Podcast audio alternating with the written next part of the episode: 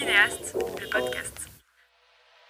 Passer le niveau supérieur en qualité de kiné du sport, oublier cette frontière qui sépare la préparation physique de notre pratique médicale et conceptualiser cette double casquette, non pas dans une démarche identitaire, mais toujours à des fins d'aller plus loin pour nos patients. Aujourd'hui, je vous explique comment la préparation physique a révolutionné ma manière de travailler. Bienvenue dans Kinéaste, le podcast. Hello tout le monde, je prends un peu le temps euh, pour commencer ce podcast déjà pour vous remercier euh, beaucoup euh, parce qu'après celui-ci il n'en restera plus qu'un pour finir cette saison il me semble. Bon il y aura peut-être un autre épisode bonus. Aujourd'hui on parle de préparation physique dans la kinésithérapie. On va parler vraiment de, ces, de ces deux sujets qui sont pour moi sans frontières. Et je vais vraiment pas parler de réathlétisation, mais comment j'utilise la préparation physique dans ma pratique de kinésithérapie du sport. Alors on peut peut-être déjà revenir sur une, définition. Qu'est-ce que la préparation physique euh, finalement? Euh, Je pense que les prépas qui, euh, écoutent ce podcast, même s'ils sont pas nombreux, vous pouvez peut-être passer les 2-3 minutes qui vont suivre là, mais je m'adresse surtout aux kinésithérapeutes. Je connaissais pas du tout la préparation physique quand j'ai commencé la kiné que ce soit euh, en IFMK ou même euh, au début de ma pratique. Euh, celle-ci m'a intrigué. Je pensais que c'était vraiment deux choses qui n'avaient aucun, lien, qui, suivaient peut-être dans un pattern de, rééducation, mais qui n'étaient absolument pas à maîtriser moi en tant que, kiné. Eh bien, je me trompais lourdement parce que je pense que la préparation physique, et notamment dans la kiné du sport, elle est à connaître. C'est pour moi un outil de performance qui permet de piquer le corps et l'anatomie humaine avec parcimonie pour en tirer des bénéfices sur le terrain, dans la gestuelle sportive, dans le jeu en lui-même. Donc cet aspect de performance, et je pense que c'est le, mot le, plus important dans la préparation physique, on ne l'a pas en kiné. Parce qu'on ne parle pas encore de, performance, on parle de rééducation, on parle de remettre un mec sur les terrains euh, sans douleur, avec euh, des capacités physiques convenables. Et je pense qu'on se trompe euh, dans, dans notre définition de la rééducation parce qu'il devrait y avoir de la préparation physique en rééducation. Je suis kiné du sport et en aucun cas préparateur physique, vraiment je le rappelle dans ce podcast-là. Et on va parler d'ailleurs des, formations, parce que je l'ouvre depuis tout à l'heure, mais comment un kiné du sport il se permet d'avoir euh, euh, un, sujet de podcast sur la préparation physique. Je me suis formé cette année euh, avec un diplôme universitaire en préparation physique, ce qui ne fait absolument pas de moi un préparateur physique en tant que tel. Et il faut vraiment rendre à César ce qui est à César. Je pense que là-dessus, il faut dissocier les choses. Le gars qui est allé en STAPS, qui a un master en préparation physique, qui a fait des formations en plus, pour moi, c'est ça et lui le, vrai préparateur physique. Je ne me dirais que euh, euh, possesseur d'un diplôme universitaire et de euh, formation en plus sur la préparation physique, mais je reste un kiné du sport. On est, on est d'accord là-dessus. Du coup, ça soulève une discussion qu'on a souvent avec les prépas, c'est euh, euh, qui est à qui, où ça s'arrête la kiné, où ça s'arrête la prépa. Dans le podcast de la réathlétisation, je vous ai part de, ce consensus avec euh, les deux cercles qui se confondent au milieu. Et au milieu, c'est la réathlétisation. Et puis ensuite, on passe sur les traits de la préparation physique. Je pense qu'elle est nulle cette guerre qui existe ou qui, si elle existe encore, je trouve que c'est un peu. on n'est pas des dinosaures et je pense qu'il faut arrêter de, de, la mordre entre, entre les kinés et les prépas. Chacun fait son boulot différemment. Euh, parce qu'il y a des choses dans l'entraînement, moi jamais je serais capable euh, de, de, mettre les pieds là-dessus et les préparateurs euh, physiques le font, le font bien, bien mieux que, que nous, même si nous maintenant on, on, tend à faire de la réathlétisation et qu'on devient des réathlétiseurs en tant que kiné. je pense que les deux fonctionnent main dans la main c'est super. Mais quand on est sur des degrés de performance pour des résultats sportifs, euh, bien entendu que c'est le préparateur physique qui prévaut. Donc je vous parlais de mes formations euh, tout à l'heure, euh, un petit peu pour peut-être argumenter ce que je vais dire à la suite de, ce podcast-là. j'ai un DU en préparation physique que j'ai eu à, Dijon, au CEP Gilles Cometti, au Centre d'expertise et de performance. bon, j'émets déjà un avis hein, sur Instagram concernant ce DU, on en parle très, très vite fait, peut-être à, la fin de l'énumération des formations. J'ai fait Exos aussi. Euh, je n'ai pas fait PSC euh, avec Rémi Lancou, on en parle de plus en plus. D'ailleurs, je la connais très peu, cette, formation, mais on m'en dit du, grand bien. Donc, euh, allez, voir aussi ce que fait Rémi Lancou, je crois que c'est à Lyon, avec la formation PSC en, en, préparation physique. Exos, pour revenir sur celle-ci, c'est américain, c'est texan. C'est une formation en e-learning euh, qui est quand même assez euh, coûteuse. Je crois que celle-ci est à 1500 ou 2000 dollars si je ne dis pas de bêtises. Euh, il existe aussi la possibilité de se former en présentiel, que ce soit en Belgique, en Suisse et même j'ai vu dernièrement, l'année dernière à, Bordeaux. moi je suis très fan d'Exos. J'ai fait la spécialiste performance courses, je ne sais plus exactement comment ça s'appelle, mais c'est la formation principale sur la préparation physique. Et pour revenir sur ce DU-là, en préparation physique, voilà, si on le compare un petit peu avec tout ce que j'ai fait à côté, je l'ai trouvé bien moins sexy, ce DU. C'est très scolaire, très dans des amphithéâtres. bon, alors, même si Exos, on pratique pas du tout parce que c'est du e-learning, je pensais qu'en DU, j'allais pratiquer et en fait, pas du tout. J'ai même d'ailleurs bien plus appris lors de mon mémoire et de mon stage, grâce au préparateur physique du Paris 13 Atlético, Julien Lugier, l'année dernière, qui m'a donné pas mal d'armes et il m'a dit tiens, va chercher des infos là-bas, va voir ce que fait tel mec. Et de plus des discussions que j'ai eues par mail avec des acteurs comme Pierre Samosino, Jean-Benoît Morin, voilà, pour ne citer que. D'ailleurs, Jean-Benoît Morin, j'ai fait une formation avec lui en, Belgique, avec YouPerform, cet institut de formation belge à Bruxelles, où j'ai vraiment en fait bah, conçu mon mémoire avec, avec Jean-Benoît sur, sur le pattern de sprint et sur la biomécanique du sprint en tant que tel. Et cette recherche singulière, elle m'a vraiment permis d'apprendre bien plus sur la préparation physique que mon DU en préparation physique euh, lui-même, j'ai envie de dire. Alors je le, le détruis pas totalement, hein, ce, DU en préparation physique, mais euh, voilà, moi ça, ça, me gêne de me donner autant sur une année euh, scolaire, les déplacements à Dijon et tout ça, et qu'en fait derrière j'en ressorte avec certains papiers mais que j'aurais très bien pu passer ce même DU-là à Évry ou à, Lyon. Je crois qu'il est même d'ailleurs un, peu mieux, mais euh, pour en avoir parlé avec ceux qui l'avaient fait, bah, c'est du pareil au même. Mais voilà, je trouve qu'en France, sur la préparation physique ou sur le diplôme universitaire, on est un peu, euh, un peu retard euh, là-dessus. Et quand tu payes une formation plus de 3000 euros, bah, moi je m'attendais à quelque chose de, vraiment top.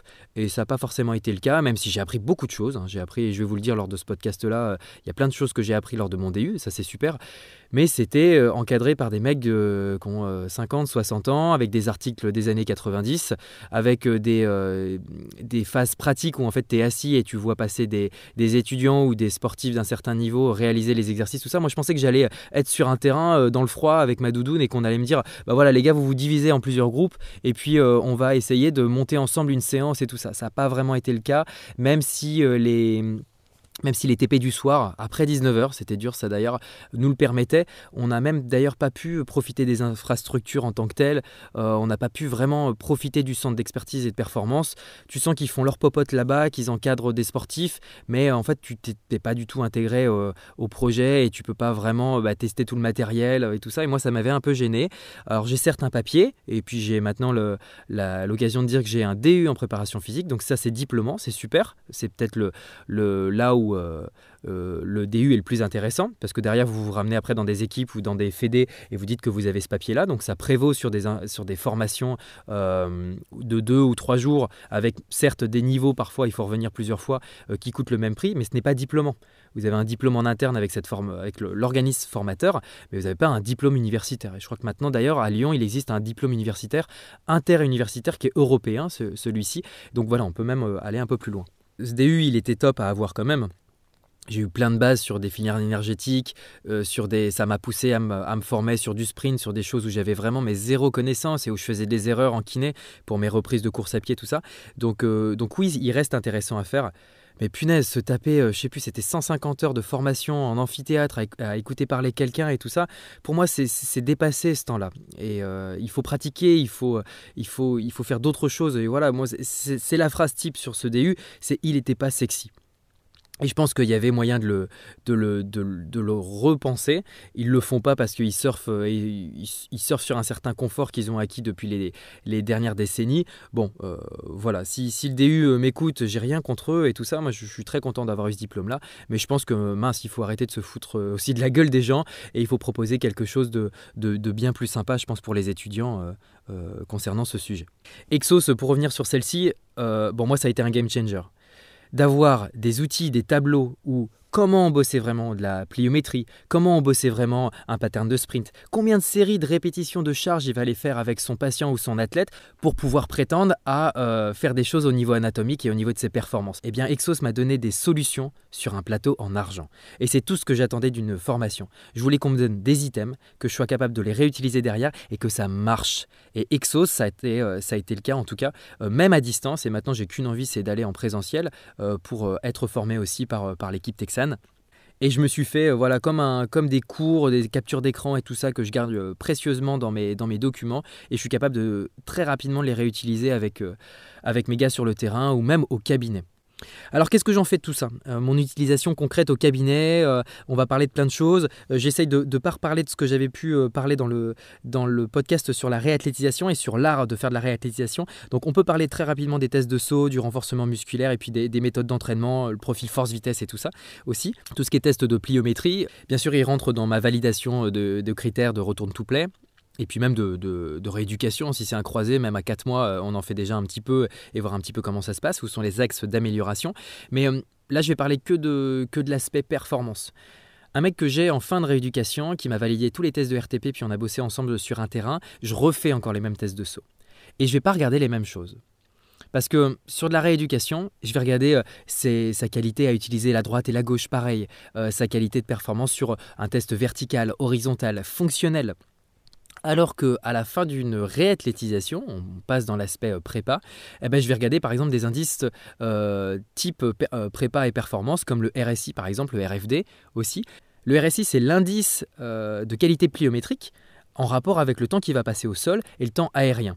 Eh bien, ce rapport-là, il est de plus intéressant à prendre en considération parce que, en plus des qualités excentriques de pliométrie et concentrique, d'emmagasiner de, la charge pour la restituer, hein, chose qu'on parle en préparation physique, bien plus, eh ben, j'ai ici un indice de performance qui permet de me dire à mon athlète qui fait du basket, ce que tu veux, ben voilà, t'en es là. Tu as un indice inférieur ou supérieur à 1,5, qu'est-ce que ça veut dire à 2, à 3, par rapport à ton niveau sportif, par rapport au fait que tu vas reprendre en compétition et j'espère au meilleur niveau. Eh ben, je suis capable de lui donner des réponses.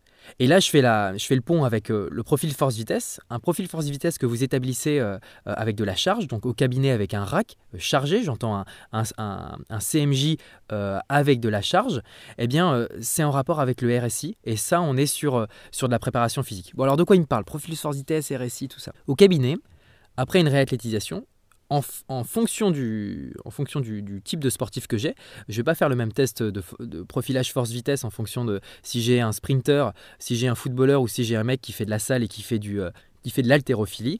Bien sûr que mon haltérophile, je vais lui proposer un profil force-vitesse en salle. Le but du jeu, c'est d'avoir un spectre, d'avoir en fait une diminution des qualités de saut en rajoutant de la charge à notre, à notre sportif ça va nous permettre de voir comment il utilise sa force et sa vitesse pour en dégager de la puissance. Comment notre athlète met en place des stratégies pour sauter haut et être fort.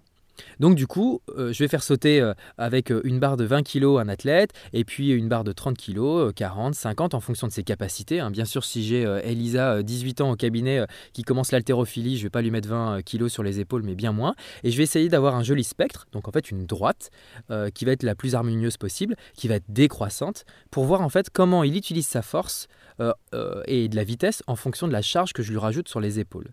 Et après, je suis capable de dire à mon athlète au cabinet, eh bien voilà, plus je rajoute de la charge, plus tu perds en vitesse, ou plus tu as du mal à euh, restituer de la force dans ton saut. Et donc tu auras plus un profil euh, de vitesse ou plus un profil force. Alors le profilage, euh, il ne faut pas le prendre comme acquis et en tant que tel. Il ne faut pas se dire, bah, tu vois, tu as, un profil force, toi. Toi, tu as un profil vitesse, donc il faut que tu forcément que tu bosses de la force. Non, il faut regarder les stratégies qu'il emploie pour développer de la puissance en fonction de la vitesse qu'il utilise et de la force qu'il développe. Et ensuite dire à notre athlète, il faut que tu continues à travailler de la force ou il faut que tu continues à travailler de la vitesse. Ou si tu es bien, s'il a un profil assez homogène, continue de travailler de la force et de la vitesse pour gagner en performance. Voilà, là on est totalement dans la préparation physique et pourtant je suis au cabinet. Hein. Et pourtant, je refais venir mon, mon patient après la réathlétisation au cabinet euh, et je lui dis bah voilà, on va faire des tests de saut pour voir d'autres choses que j'ai même pas regardé euh, sur mon application Kinvent ou, euh, ou sur mon application MyJump. Et je vais te dire comment tu peux t'améliorer maintenant dans ta, prépa, dans ta prépa et dans tes qualités sportives le, game, il est, c'est out of mind de proposer ça en, tant que kiné à, un patient. Le mec, vous l'avez euh, depuis six mois peut-être sur une rééducation euh, LCA, et là, vous allez le garder deux mois de plus parce que vous allez lui proposer autre chose. Donc vous imaginez juste en se formant sur la préparation physique ce que vous êtes capable de lui apporter. Je trouve ça génial. Le profil force-vitesse, il est de plus en plus permis facilement, euh, de façon reproductible, grâce au, à ce que nous proposent les plateformes de force. Je pense aux plates, aux K-Force Plates de, Kinvent, bien sûr. J'ai pas de partenariat avec eux. Vald fait très bien le travail aussi. Et MyJump aussi. Hein. L'application, elle est, elle est top sur son téléphone. Et puis là, dans ce cas-là, c'est seulement 10 euros. Donc ça, c'est un exemple parmi tant d'autres hein, sur mon utilisation de la prépa au, cabinet. je vous ai parlé des tests de saut avec le RSI notamment. RFD, il me donne des indications même au niveau de la fatigue neuro et tout ça. Donc là, on n'est plus du tout dans Ah, bah tu sautes 34 cm au CMJ, eh ben ok, bah, tu es plus en appui sur la droite ou sur la gauche. Ça, c'est de la rééduque. Là, on parle de, performance, on va plus loin en fait dans, les, dans toutes les données, dans la, dans la richesse de données que nous donnent les plateformes de force par exemple.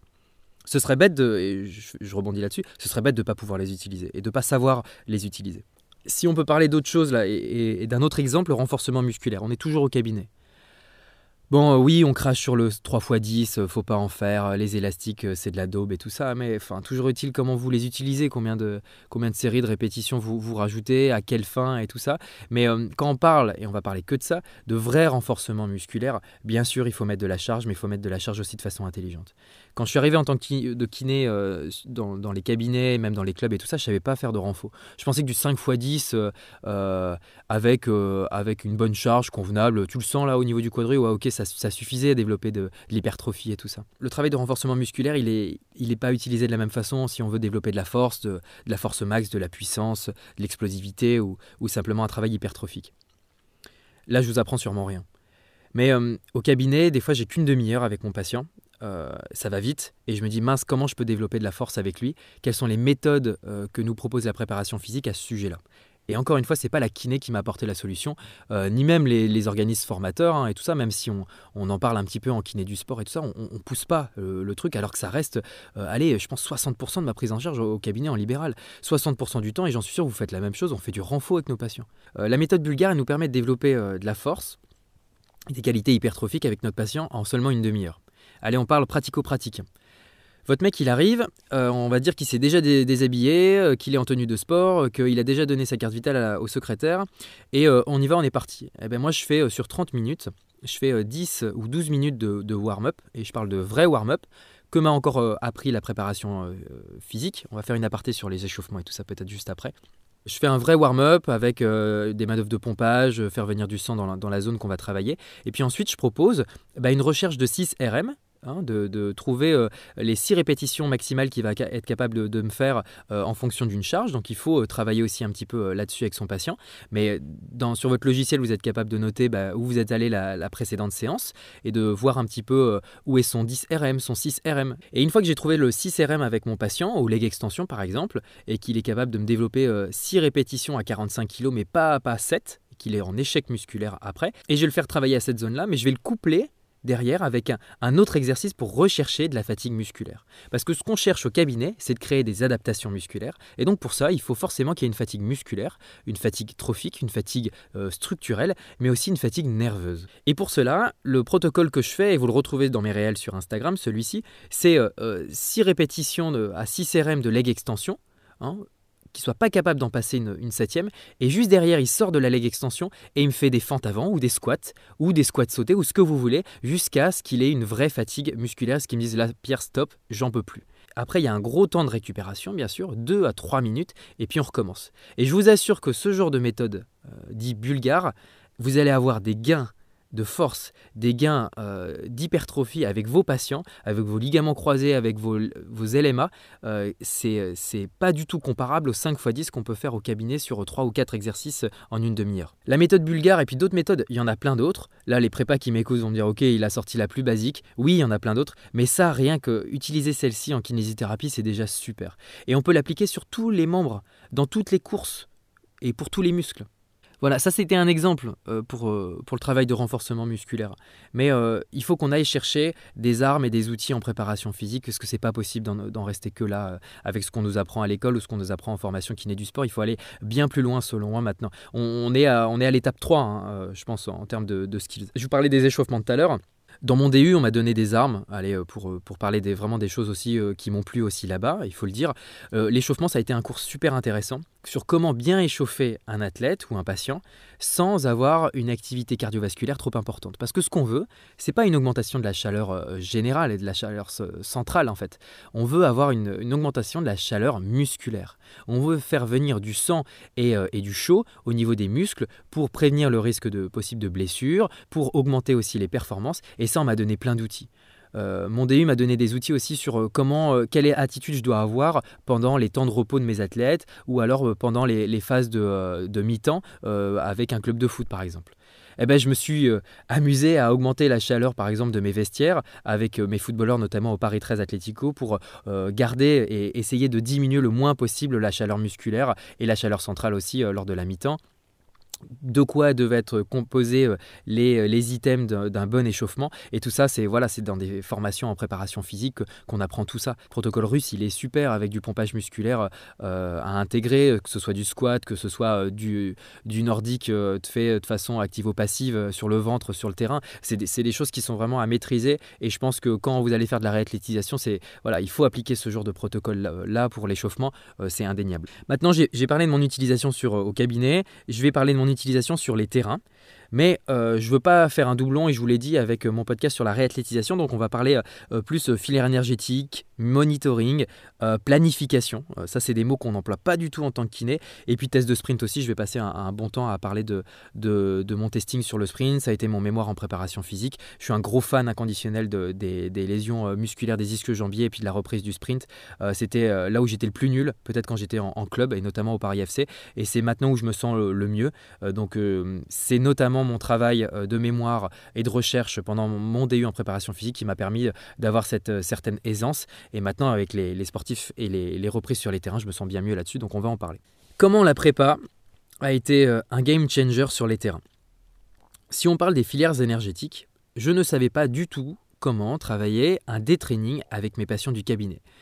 Quand vous prenez un LCA en charge, bien sûr qu'il faut faire un travail sur les filières énergétiques, je parle de, là d'un travail aérobique avec ses patients, parce que déjà la deuxième semaine, le mec, il a le cardio dans les chaussettes après son opération. Donc ce serait con de ne pas savoir ce que c'est qu'une filière énergétique type aérobie, anaérobie lactique, anaérobie lactique. Donc déjà, nous les kinés, on a du retard par rapport à ça. Euh, au cabinet, on s'amuse à faire des cardio training, des core training, euh, du tabata et tout ça avec nos patients. C'est super, c'est génial, parce qu'on lutte contre le détraining. Et après, quand on est de retour sur euh, la réathlétisation sur un terrain avec nos athlètes, ce qui nous dit en premier, c'est ah, je me sens bien, hein. je me sens bien sur mon genou et tout là, tu vois, quand je change de direction. Mais mec, le cardio là, je suis mort, mec. C'est à chaque fois, à 100% des cas, c'est ce que va nous dire notre gars sur le terrain. Il est rincé, le mec il a le cœur dans les chaussettes. Et pourquoi? Parce qu'on a mal fait notre travail déjà en salle. On n'a pas déjà mis en place des choses au niveau cardiovasculaire parce qu'on avait, disons-le, parce qu'on n'avait pas le temps. Parce qu'on voulait retrouver 15% euh, d'asymétrie droite-gauche sur un quadriceps au leg extension, bien sûr. Euh, il y a des priorités. Mais euh, du coup, quand je suis arrivé en préparation physique, on m'a expliqué ce que c'était ces filières-là, puis on m'a surtout dit comment, comment les entraîner. en tant que triathlète débutant, j'ai aussi de l'attention sur euh, comment je pouvais développer euh, euh, des, qualités sur 10 km, sur 20, 20 km, sur un semi-marathon, sur tout ça. Et j'ai bien compris que, comme nous, on nous l'explique lors du DU, bah, qu'il fallait souvent bah, choisir en fait un, modèle de prédilection sur les entraînements, qu'il fallait aussi bah, déconstruire ce qu'on connaissait sur, sur de l'aérobie, sur de l'anaérobie, à mon DU en préparation physique Gilles Cometti, on parle d'inversion des pyramides. Hein. On nous dit qu'il faut d'abord travailler euh, la qualité avant la quantité. Euh, moi, je suis assez fan de ce genre de, modèle-ci et je l'intègre euh, dans, dans, mes préparations physiques et dans mes réathlés. Et en fait, les filières énergétiques, il faut les connaître pour pouvoir ensuite les travailler sur le terrain. Quand vous allez faire euh, avec euh, deux footeux, bah, du 2 contre 2, il ne se passe pas les mêmes choses que quand vous prenez du 5 euh, footeux contre 5 footeux sur un demi-terrain, contrairement à peut-être 8 mètres carrés pour les faire en 2 contre 2 il ne se passe pas les mêmes choses. On parle de plus en plus de travail intermittent, il faut savoir aussi ce que c'est un, travail intermittent. vous n'allez pas développer les, mêmes filières énergétiques et les qualités aérobiques chez un footballeur que chez un sprinter, même s'il y a certains trucs qui s'y rapprochent eh bien, euh, ce que je vais essayer de développer, moi, quand je suis de retour sur la réathlétisation, c'est de le remettre dans une situation euh, énergétique de dépenses énergétiques semblables à ce qu'il va pouvoir me faire quand il va reprendre les entraînements ou un match de 90 minutes. Je parle beaucoup de foot parce que c'est là d'où je viens et, euh, euh, voilà, j'ai plus d'affinité avec ce modèle-là. Forcément, avec un, footballeur euh, en réathlétisation, en fin de réathlétisation, et même un peu tout le temps, je vais essayer de développer de la, de VMAI en fait et d'améliorer sa VMAI, sa vitesse maximale aérobique intermittente, parce que c'est ce qu'il a le plus besoin dans son jeu. Lui, c'est des efforts courts et intenses, intermittents un basketteur, il passe plus de temps à marcher que, que de courir, par exemple, sur un, sur un, sur un terrain. Donc il faut être capable aussi bah, de mettre en place des entraînements euh, grâce aux outils que nous offre la préparation physique, sur euh, des temps de repos, euh, des temps de course, des temps de sprint, des temps de, voilà, il faut savoir quel exercice vous allez mettre en place pour pouvoir développer ces filières ces filières là. Et ça c'est un exemple pour lequel je, me, retrouve quand, j'apprends des choses sur la préparation physique. Et ça c'est un exemple vraiment pour appuyer le fait qu'il faut avoir des bases sur de la préparation physique pour réathlétiser au mieux nos patients et nos athlètes. Toujours dans les filières énergétiques, les temps de repos ils sont hyper importants. Maintenant, je m'amuse à mettre un GPS et puis un capteur de, fréquence cardiaque euh, sur, mes, sur mes gars en réathlétisation parce que ça me permet en fait de voir euh, leur fréquence cardiaque en tant que telle. Et la fréquence cardiaque, c'est déjà un superbe indicateur euh, de, performance. Parce que plus il va être capable de réduire sa fréquence cardiaque lors du, temps de repos, bah, plus il va être en fait adapté le mec un gars qui, va rester constamment à 170 battements par minute, même après 30 secondes de pause, bah, il y a un souci. Il y a un vrai détraining déjà de une, et puis il n'est pas capable de me diminuer sa fréquence cardiaque, même avec un temps de repos euh, euh, que je pensais adapter. Donc en fait, mes temps de repos, je les adapte en fonction de ce que me donne le cardiofréquence-mètre sur un terrain euh, avec n'importe quel patient. Un mec qui va descendre de 30 battements par minute sur 30 secondes de repos, bah, je me dis, oh, ok, on peut y retourner, on peut faire la seconde série tu peux recommencer ta, répétition ou le même exercice. Un mec qui n'est pas capable de descendre rapidement en dessous de 15 battements, je lui laisse plus de temps de repos. Voilà, elle est là la règle et j'en parle d'ailleurs dans la réalisation, donc j'ai pas envie de faire un Reddit, mais voilà. La, fréquence cardiaque, la VMA, connaître la VMI, VMAI, la VO2 max qui est calculable grâce à la, à la VMA aussi. Hein, de son athlète, ou au moins on peut avoir déjà une idée de celle-ci, bah, ça vous donne déjà des indices de performance. Et c'est pas la kiné qui nous donne tous ces indicateurs-là. Et pourtant, il faut les connaître hein, pour euh, faire la bonne réathlétisation avec, euh, avec nos patients. Donc là, je parle déjà un peu de monitoring euh, et euh, je ne savais pas du tout ce que c'était euh, le monitoring, comment l'utiliser, comment on utilisait un GPS quand je suis arrivé dans le monde de la kiné. Donc tout ça, en m'entourant des prépas, j'ai appris à utiliser ces outils-là et à comprendre aussi les résultats. J'ai compris main dans la main avec le prépa que tel mec, il fallait le sortir parce qu'en fait, il est border. Parce que là, il a un risque de, récidive, ou il a un risque de se péter, ou il a un risque de blessure parce qu'il est fatigué, parce que les questionnaires wellness, j'en ai déjà parlé aussi dans l'autre, podcast, il est pas bon, il a mal dormi, euh, il s'est séparé de sa copine, machin. Le facteur psycho, il joue aussi vachement sur tout ça. Et euh, donc, le monitoring, j'y fais vachement attention. du temps du parking jusqu'au terrain, avec les gens que, que j'encadre en réathlétisation, c'est toujours pareil. C'est ça va? Comment tu te sens? T'as mal T'as bien dormi T'as bien mangé T'as mangé ce matin Ok, c'est le ramadan là depuis quand? Ok, nana, euh, euh, comment tu te sens euh, T'es en confiance là et tout? Ouais, tu te sens prêt à jouer? Ouais, il y a un club qui t'a contacté. Voilà, je... on parle. Et juste en parlant, mais j'ai déjà tellement d'infos, je suis en train de lui faire son RPE au mec. Le RPE, c'est l'ensemble des questionnaires wellness et puis un indicateur de, comment dire, de, forme, de forme mentale et physique euh, dans lequel le joueur se, met euh, de façon euh, quotidienne. donc il répond à tous ces questionnaires-là, ça sort un indice, le RPE, et on est capable d'en déduire bah, déjà des, conclusions sur son état de forme.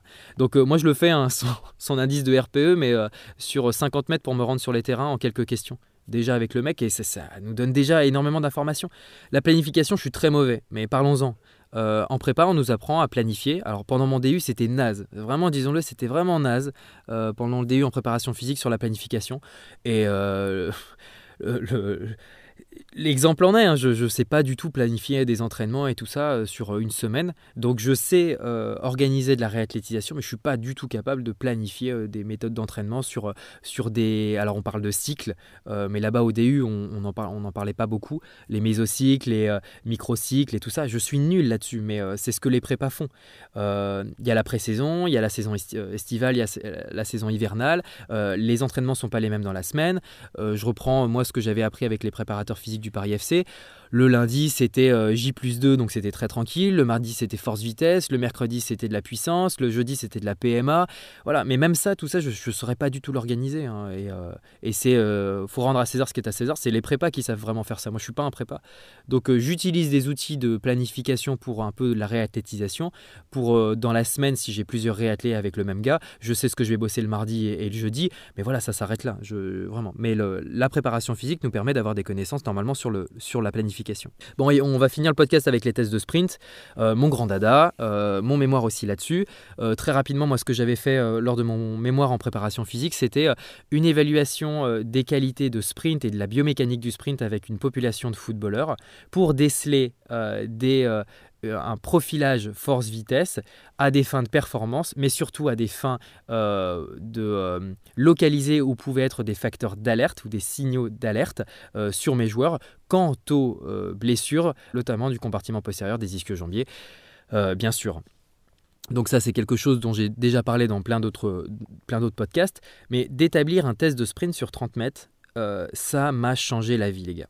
Ça a changé plein de choses.